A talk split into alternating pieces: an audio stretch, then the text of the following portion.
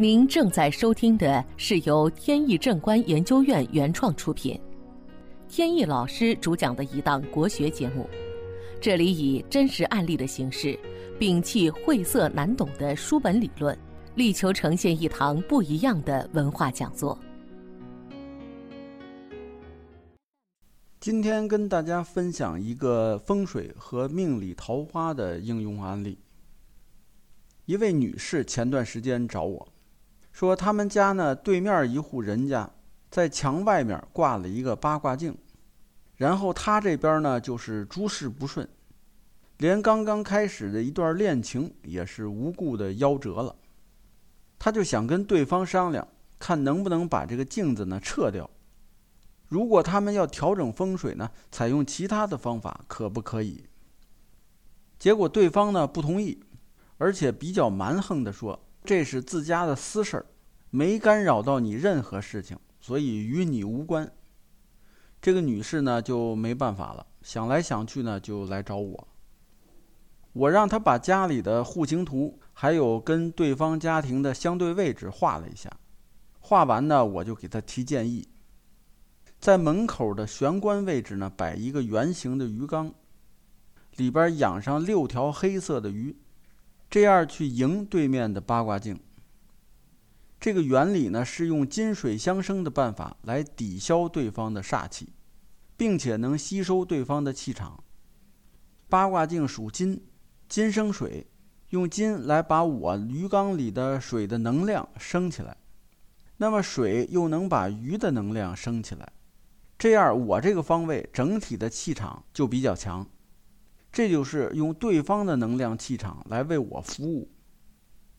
过了一段时间呢，女士感觉到确实起了作用，以前碰到的一些困境困难就基本上解除了。本节目由天意正观研究院原创出品，如需获取更多信息，请在任意网络上搜索“天意正观”即可。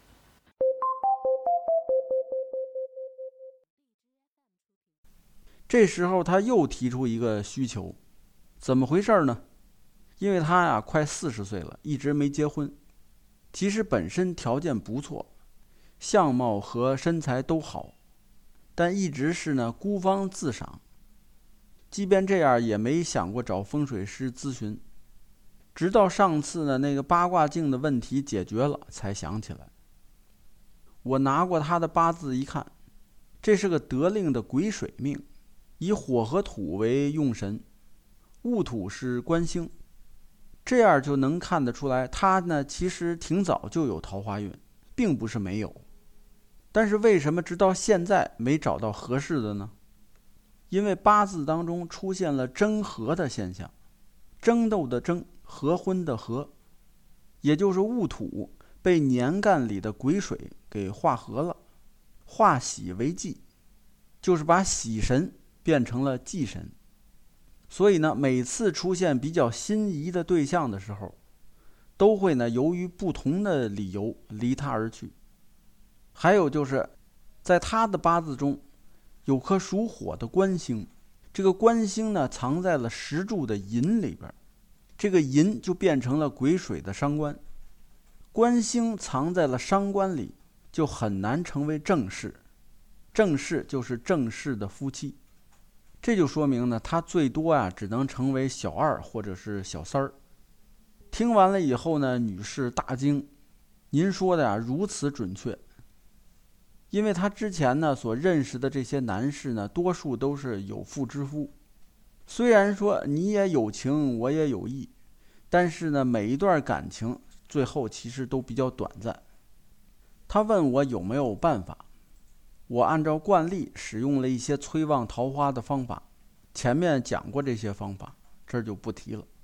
过了大概半年多时间，感觉呢没效果，他就又来找我。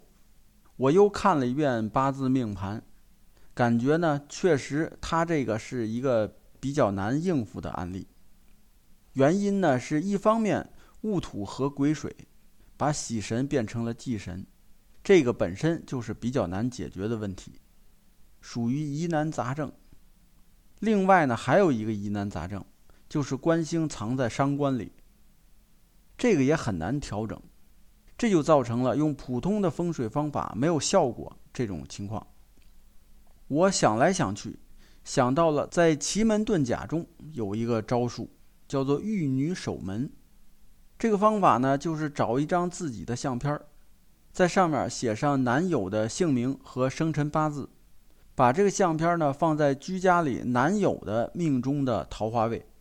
这个方法可以用来催旺桃花，只不过呢短期看不到效果，怎么也需要两三年。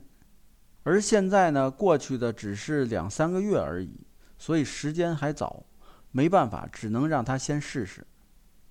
这个案例呢，也从侧面说明，有些人的命呢确实不好调整。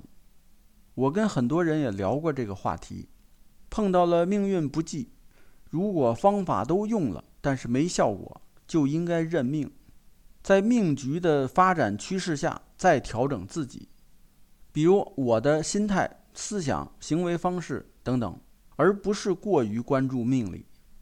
拿这个案例来说，就是尽量应该主动的去接触一些男士，参加婚介活动等等这些方面。实际上，通过这些人为的方式来调整自己的命运，这个也是比较好的方法。那么，这位女士的姻缘到底我能不能调整成功呢？还是需要拭目以待。当然了，我是很希望成功的。好，本期节目到此结束。这个专辑是由天意正观原创出品，天意老师播讲。如有问题，欢迎在节目下方留言，我们会及时答复。感谢大家收听，朋友们再见。